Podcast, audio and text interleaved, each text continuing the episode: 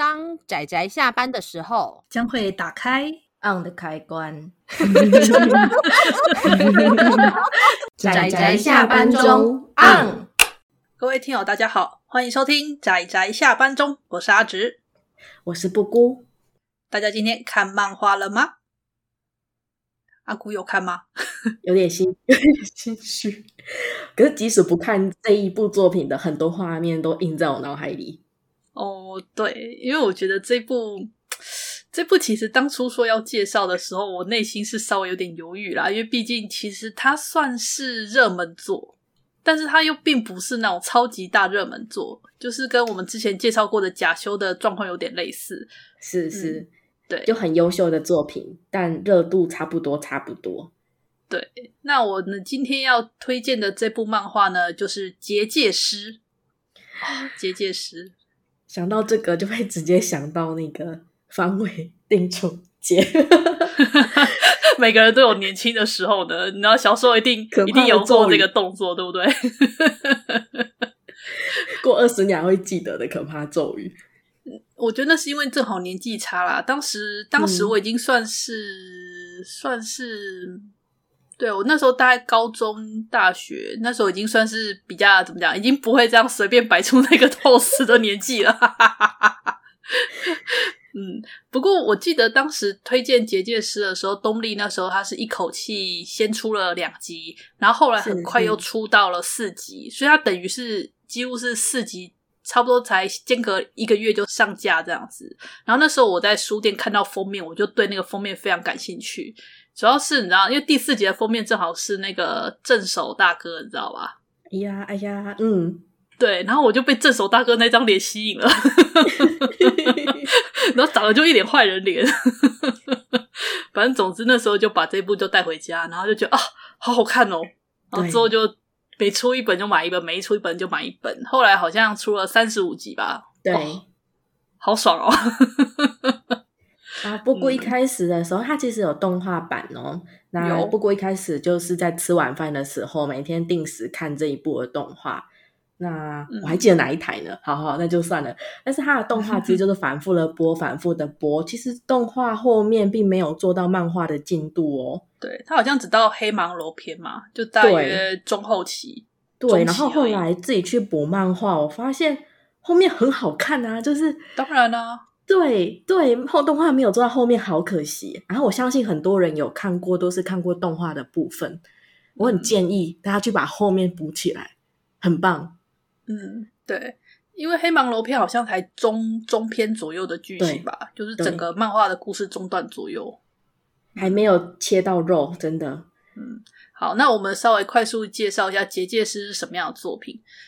我是觉得应该很多人看过这部了，因为毕竟它已经算是，虽然说它已经是二十年前，哇，十年前，它是十几年前左右的作品，对，快二十年前的作品了。天哪，从开始连载到现在已经快二十年，十九年，它二零零三年开始连载的。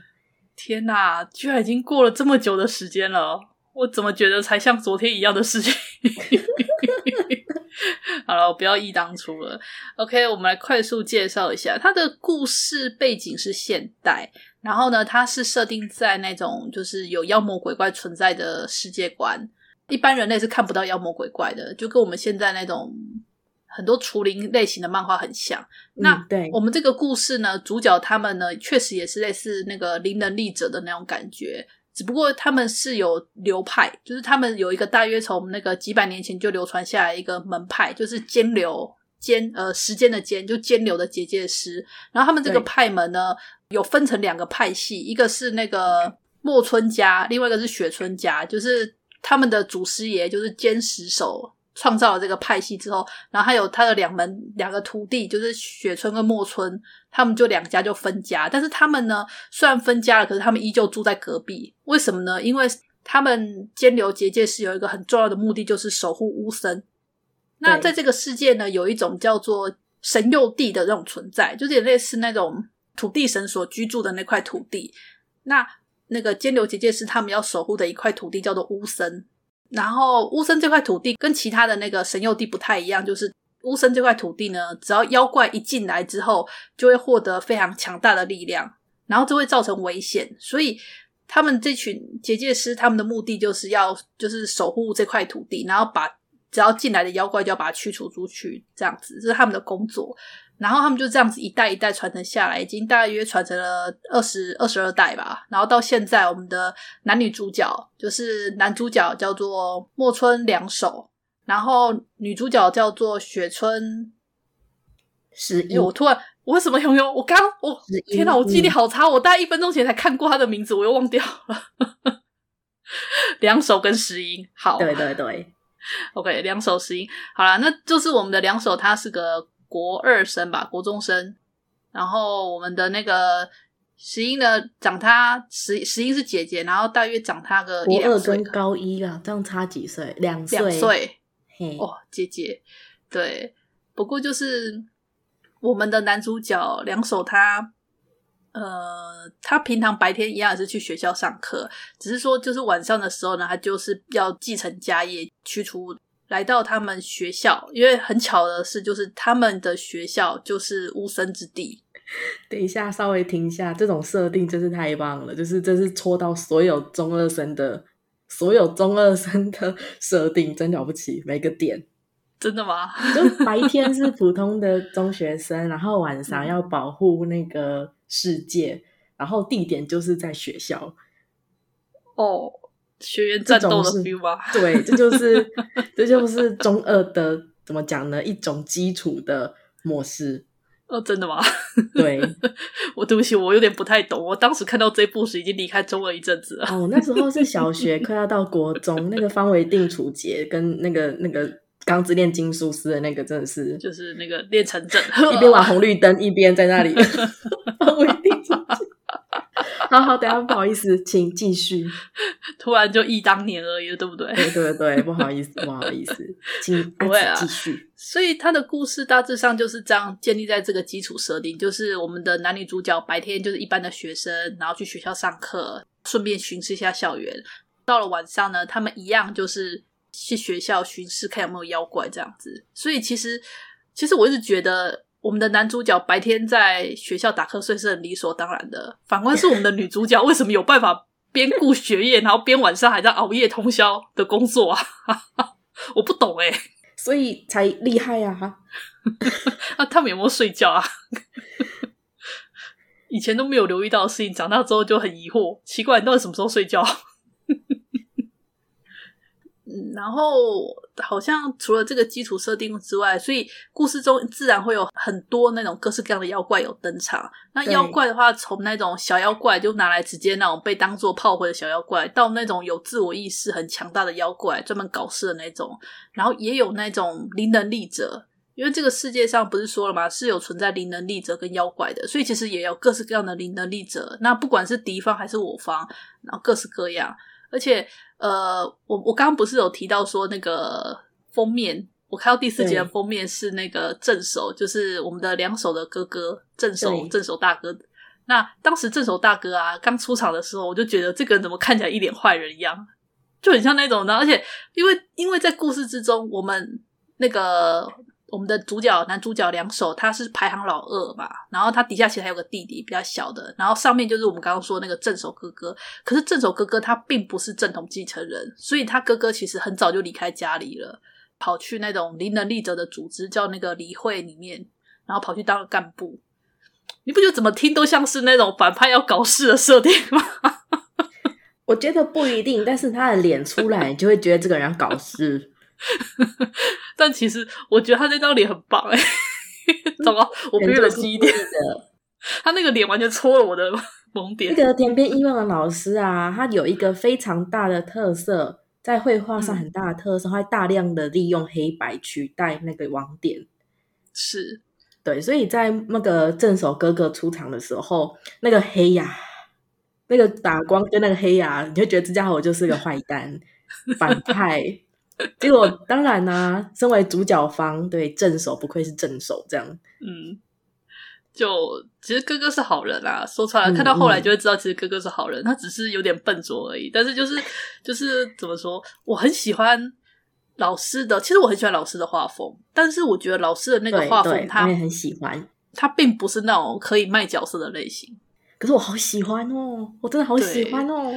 可是我看结界师好像并没有像一些少年漫画之间有出现那种二就是二次创作有那么热门，因为至少像我印象中，假修他还有二次创作，还有很红过一阵子。可是结界师的时候好像很少，我就很少看到有有二次创作很红的。为什么？好神奇哦！也是，虽然虽然他评价很好，《结界师》就我所知真的是评价很好的一部作品，可是就是我好像很少看到他的二次创作很大量的，为什么？我对这方面不是很了解，但是、嗯、怎么讲呢？我觉得《结界师》对我来讲真的是有特别的意义，然后这些角色就是该这个角色的样子，二、哦、所有的二次创作。嗯所有的任何的这些角色的番外篇，我觉得都没办法比得过我心目中这部作品本身带给我的印象之强烈。就是本传比较好看的意思。是，对，没办法。刚刚听到阿紫介绍这部作品的大纲的时候，我整个就开始兴奋起来。嗯，我无法控制，因为老师的角色有一个很有趣的特质，就是他很擅长画那种刚登场的时候看起来像是坏人。然后实际上，随着故事进行，你会发现到说，他只是一个看起来像坏人的人，其实只是一个比较笨拙的人，或者是其实他有他自己的想法的人。这一点我我其实很喜欢呢、欸。我跟酸梅之前还蛮久之前有推过一部，也是田边一卫郎老师的短片，就一集短片叫《中间之笑》，我也很喜欢那部。对，就是这部结界师之后在短期连载的作品，就是最标准的，像阿紫讲的，一开始像个坏人，然后最后再。对，慢慢的揭露这个人的情况到底是怎么样，非常标准的这个过程，他把它浓缩成一部作品。嗯，大家去看，顺便推荐就是。对，然后老师老师他除了那个这部《中烟之笑》结束之后，他又有画一部那个鸟人，疯狂，我我的手已经疯狂了，在那个偷偷的打鸟鸟男 还是鸟鸟人，疯狂打 call。Birdman，我们直接讲 Birdman。Birdman，嗯，好，Birdman，Birdman 这一部啊，吼，很可惜的是卖不好。我觉得是因为这部文戏，他的超能力更帅。我觉得应该是他的文戏太多了，所以反而好像比较没有像结界师这么的单纯的走少年漫画的路线。因为主角的关系吧，结界师就是一个比较正统的主角，然后鸟男是智慧型的这样子。还有就是因为战斗的方式吧，因为我发现到说田边老师他在《Birdman》里面他想阐述的东西，呃，不一定需要战斗。我总觉得里面的战斗根本只是附加的，他想要阐述的是另外一种价值观的冲突跟选择、嗯、选择性吧。所以那部我记得《Birdman》好像几集，十五集还是几集？十，对，好像十五集吧。然后台湾好像代理到几集而已就断了，唉。好，这个是题外话，有机会的话可以聊。我觉得在结界师，大家有整体的看完结界师，大家其实就可以感受一下他跟 Birdman 中间的共同点。就像阿紫讲的，嗯、他已经脱离了单纯的战斗赢变强的这个模式，他是有他自己要阐述的价值观存在。然后整体上从一开始就买好了，那等一开始就买好了。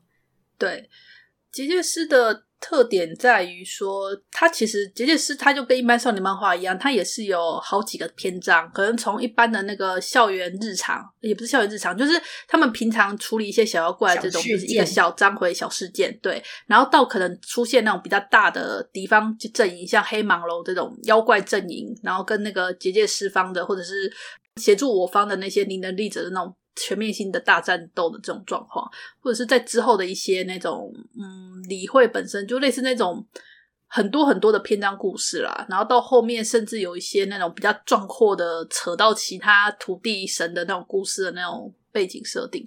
那在这些故事中，它一直有一个主线故事，就是乌森之地这块土地。因为呢，因为最早最早故事一开始的时候是，呃，两手，因为他有点。同情来到了那个乌森之地的妖怪，结果没想到那些妖怪呢，因为承受不了乌森之力，然后暴走。那当年那个那个石英，他为了保护两手而受伤，然后从此那个手上有留下疤痕。所以每次每次那个两手看到那个石英身上的伤痕时，他都会想着说，他总有一天想要把乌森之地完全封印起来，然后不要再让那个有人因为这块土地而受伤，而且也可以把所有的间流结界师他们从这块土地上解放出来。是因为他们他们代代都必须要为了保护这块土地而无法无法离开，他们等于是跟这块土地绑定，所以他是希望说能够可以把乌森之地完全封印，然后就是不要再让人因此受伤，这是其中一个梦想。但其实他有另外一个私人梦想，就是他想要有一天用蛋糕盖城堡，这个非常可爱的梦想。对，这其实是一个。嗯，不要小看，不要小看一开始的这个设定，我只能这样跟大家说。对，他想用蛋糕盖城堡的这个想法，其实还蛮有意思的。嗯，对，这个这个这个之后会跟他的封印巫森的这个其实是有互相应对，不过这个之后大家看到后来就会知道，所以一直都有封印巫森这条主线。然后你会随着故事慢慢进行，慢慢进行，会渐渐的得知到说这块巫生之地的真正的面貌是什么样子。然后真的，当你知道，就是进入回忆模式，然后去了解到乌森这块土地究竟是怎么诞生之后，你就会觉得我心好痛。啊好心疼哦，对，那时候眼泪就一直掉，然后其实到后来，一开始的时候，应该说一开始的时候，两家嘛，墨村跟雪村，他们其实都有一个共同的概念，就他们是单亲家庭。嗯，那一个很大的谜就是说，主角两人的父母的情况到底是怎么样？为什么是单亲家庭？然后还有就是他们的兄弟姐妹们，嗯，因为他们他们是爷爷奶奶养育的，对对，所以到后面的时候。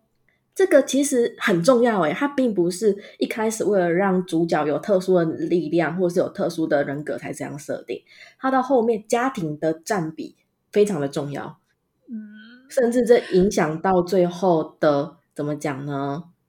这影响到整体的氛围，所以我觉得它是很神奇的。它是一部非常强调亲情的少年漫画，跟当时的与主要主流那种友情。那个公式是什么？友情努力胜利。哦，友情努力胜利是不同的方向哦，完全不同的方向。对，我，我觉得他是以家族吧，他那时候是整个继承家业，而且其实。其实那个故事中里面，我们的两手他也说过，他其实并不是很介意拥有这个奇怪的力量，就是他他并不介意自己是灵能力者，而且他其实也并不是那么讨厌继承家业，因为他已经习惯了，他只是不希望再有人因为巫神而受伤，所以其实他是很他是很顺应他自己的身份的，所以。在这个情况之下，这个结界师的故事，他对于家族的描写其实相当的深厚。那我们说这个关于家族的这个描写部分，其实也贯穿了乌森的整条线。当你看到乌森的整个故事之后，你会发现到说，他其实是一个一个让人觉得很心疼、很笨拙的故事。对呀、啊，就像是莫村家，其实我们主角的妈妈跟哥哥都还活着，然后他们也都是术士，在各方面，哥哥当活着。我刚不是说哥哥其实第四集就登场了，对，在各方面都有他们的成就，只是他们不在家里而已。对，所以其实后来那些笨拙的亲人们跟主角相处的过程，他就会连通到互相跟乌森之地的那个故事互相呼应，然后在结尾的时候大爆发，我真的是是。我真的是不行，我我就觉得说他是一个，一他里面的怎么讲？他们之间的家人都是那种，他们家人其实真的都是爱着彼此的，只是就是很笨拙啊。我觉得在在这部结界师里面啊，齁，他们之间的家人之间表达情感的方式真的有够笨拙的，好笨拙。对，唉，然后这整个故事，呃，因为毕竟他是。少年战斗系的漫画，然后它其实故事也有一些比较严肃的地方，它甚至有一些角色会因战争而死亡。对，它其实是角色是有死掉的，所以我觉得这样会不会先捏他了？我觉得这边有点捏了。那个，我们先来讲一下为什么阿紫在这个月会选择《结界师》这个作品。它其实很大的一个因素就在于它超能力的使用。对，哇，我还没有对啊，我我当时当时这个月我们挑选的目标就是阿紫，我是希望能够挑那种可以把能力运用到极限的那种超能力战斗的类型吧。然后结界师就是一种非常单纯的使用方式，可是它的应用的手法相当的多。对，就是它就是那个方为定处结，简单说，它就是先用一个先决定一块方形的地方，然后呢，接着把它变成立方体的形状，包起来他想要包覆的目标。对，然后把把那个某个东西，不管是物品也好，或者是妖怪也好，然后把它框起来。对，制造一个结界。对，结界，然后可以选择就是直接消灭掉结界里面的所有东西，或者是把结界取消掉，这样子。就是应用很单纯，可是它可以把结界这个方形的东西用包覆，或者是用来那个推拉，或者是拿来当墙壁，就是它有很多很多不同的应用方式。那应用利用这种结界的应用方式来进行战斗，我就觉得非常的出色。对，嗯，就是可能像我们最明显的就是我们两个主角，当然主角会很强嘛，对，对，然后有的主角是。对，力量型啊，有的是技巧型。那这两个方面，他们其实各有发展。然后这个作者嘿，田边一路郎在他们的发展方向上下了很大的功夫。我印象很深刻的就是我们的女主角雪村石英啊，她就是技巧比较优秀，但力量不足，所以她对她很聪明，所以她很认真的转转眼，她把她的呃结界变成像。怎么讲呢？毛吗？还是什么？反正就变成对侵入性的，而不是包覆性的东西。那那时候看动画的时候，这边动画跟漫画其实有不一样的地方哦。嗯，就是在最前面的地方，他有一次在呃战斗的时候，他、嗯、他在处理一个呃小小妖怪的时候，漫画是比较单纯的。处理方式就嗯制造了一个类似武器的东西，把小妖怪就是打倒。那在那动画里面，在这把这个部分拆的非常的细，就是他怎么如何去制造出那个结界，怎么使用那个结界，然后动作是什么，漫画这里跑得很细。我很喜欢动画这一方面。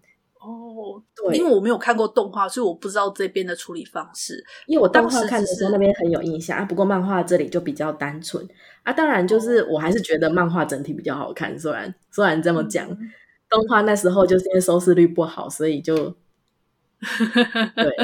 果然，大家对这种比较阴沉阴郁的故事比较。因为说实在的，《结界师》它整体是比较偏沉稳的步调的一部作品，它并不是那种很热血的作品。其实它并不是，就是可能也是呀，因为它与其与其说在解决事件，不如说事件不断的跑出来，让这一切更加的模糊。它没有所谓的赢，对，它并不是，它是日常。因为它就是每天都有妖怪涌出来，然后你每天都要把它清干净，这种感觉像是你每天要不断去扫垃圾的心情是一样的。然后妖怪还越来越强，越来越强，完全没有战胜这个我就获得和平的这种概念。没有，所以才想说要把无生之地这个力量永远永远的把它封印起来，就是因为你知道你每天扫垃圾你会觉得很烦，你知道吗？而且扫垃圾还会有生命危险，多恐怖啊！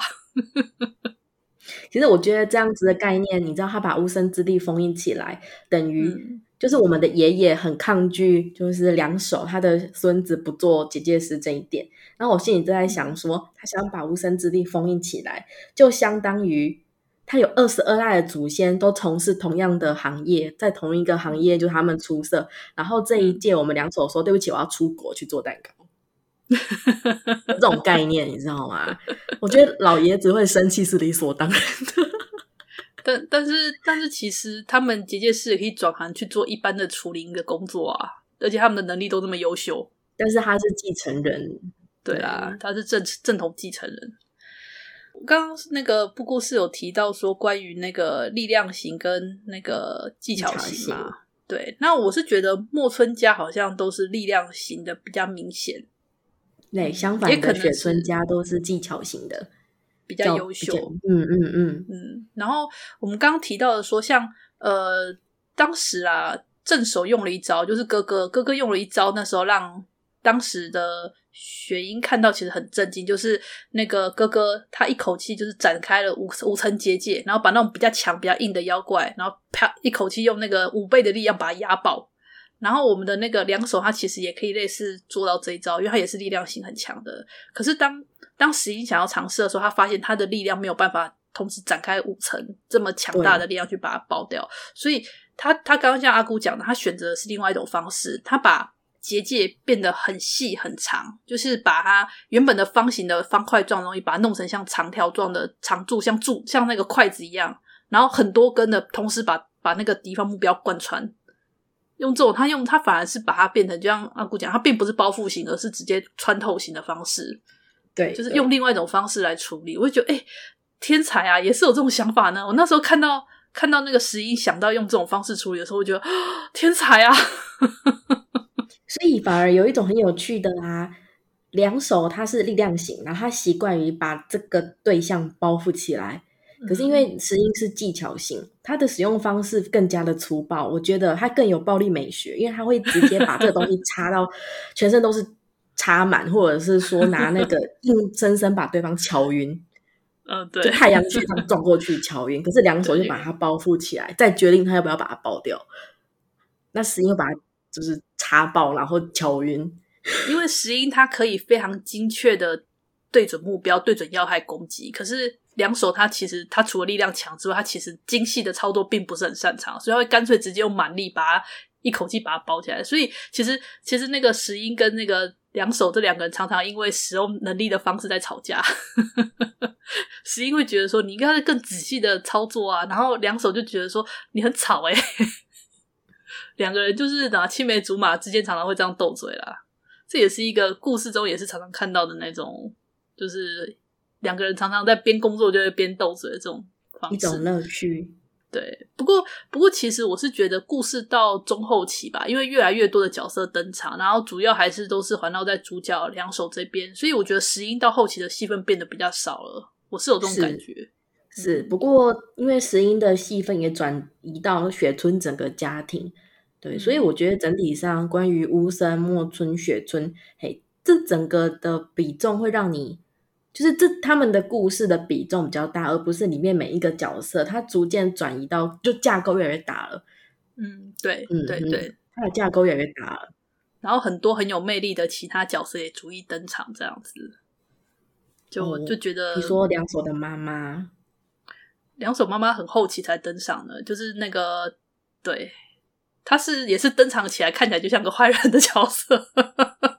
不是，他不只是像坏人，他甚至像最终大魔王的感觉。是是是是是，哦，真有趣的这个人。唉，但是也是个很笨拙的人呢。我我其实啊，吼，结界师我一直看到结局啊，最后那个结局啊，其实我真的很感伤哎。我是对于乌森之地的秘密这一点，非常的没办法控制我的眼泪。我对于这种最没有最没有抵抗力了。我觉得应该也正好是戳到阿姑的那个弱弱点吧，正好是阿姑最最敏感的那个弱点。我觉得动画没有做到后面，真的太可惜。一定有很多人只看动画。哦，这倒是。你听到结界时，你就发现你只看过动画，但漫画中后期完全没有出现。但是最可惜的，我觉得最后面才是越来越好看啊！真的，嗯、各位。给他一个机会，嗯，我觉得就是吧，我觉得真的是乌森之地的那个回忆篇那一段，真的是整个故事的大高潮。疯狂点头，我那时候真的对整部故事现在印象最深刻的，真的也就是那一段，就是关于那个乌森乌森之地的诞生的这一段的回忆篇。疯狂点头，哇，真的是印象非常非常深刻。太令人难过了。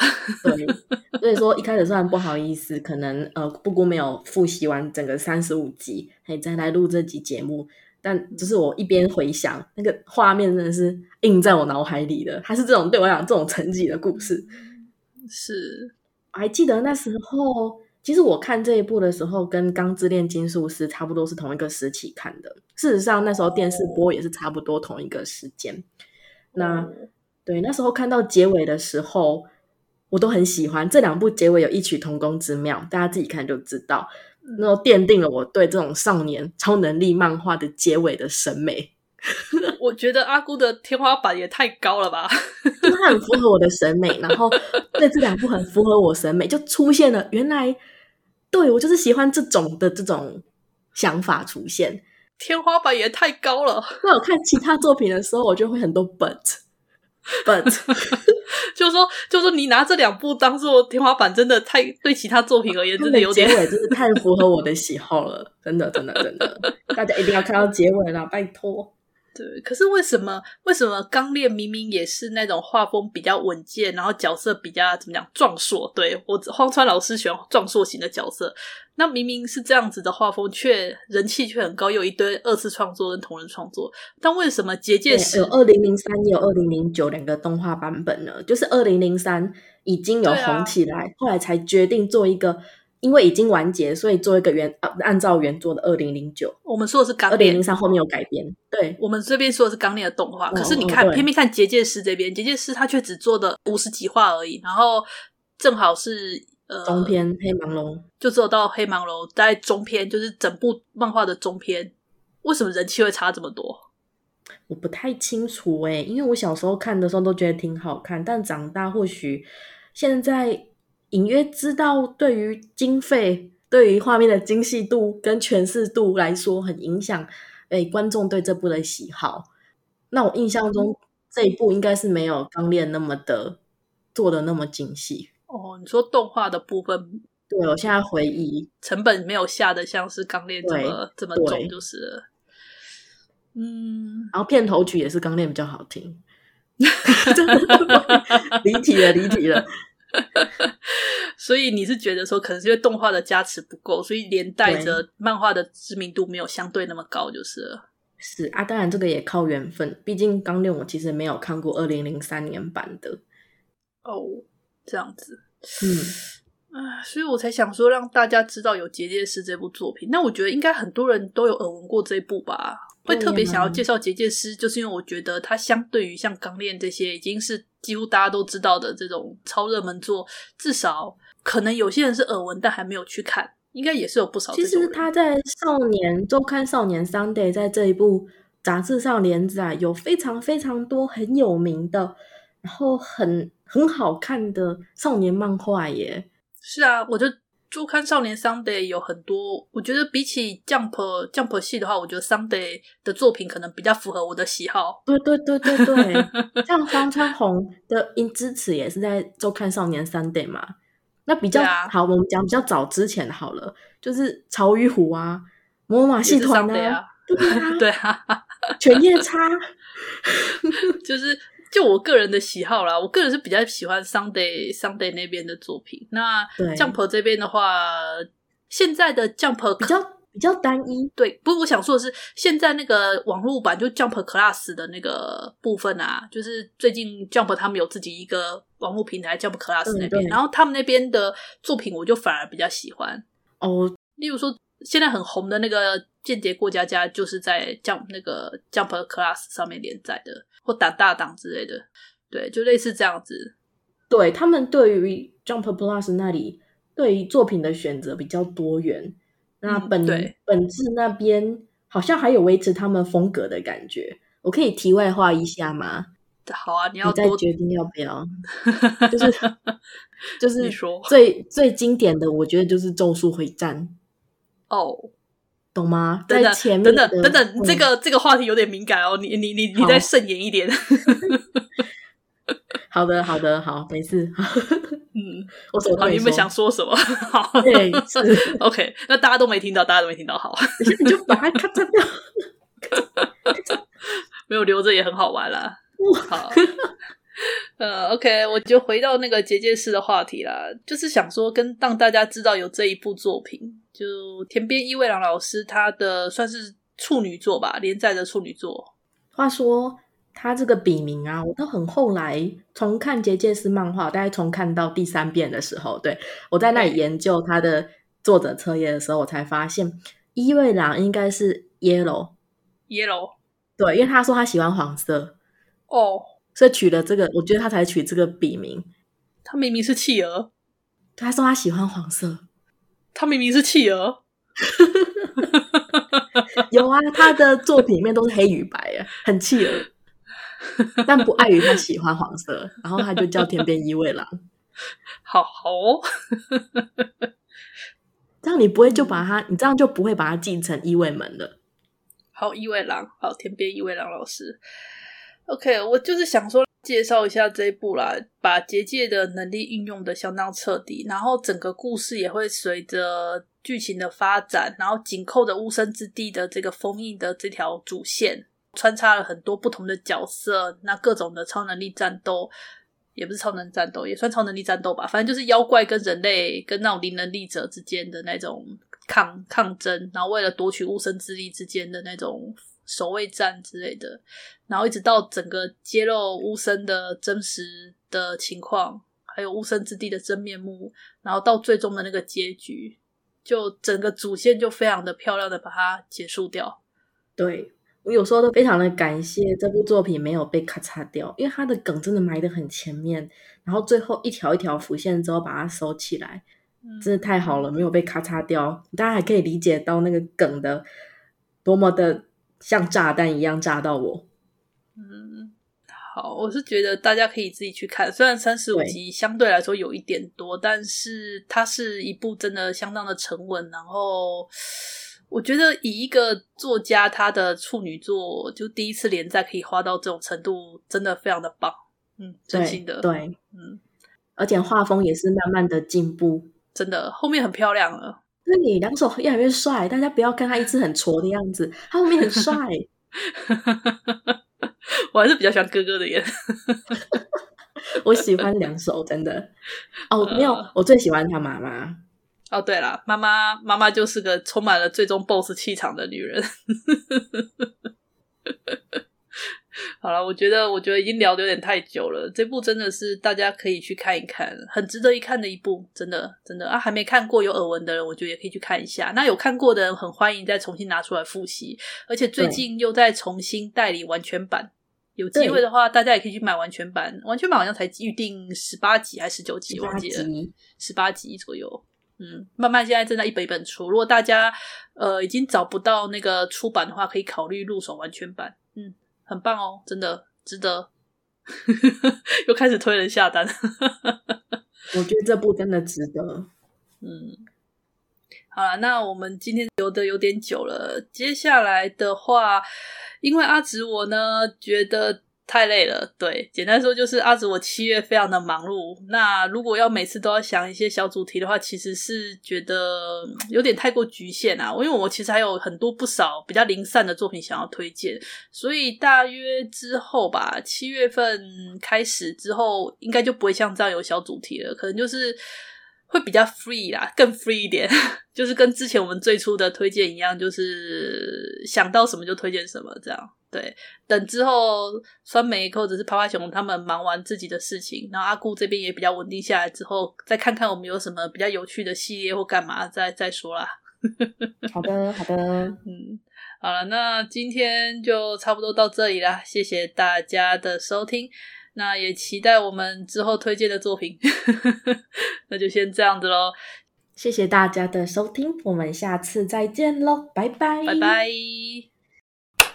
啊，上班，上班，工作啦，不要工作，下班了，回去，回去工作喽。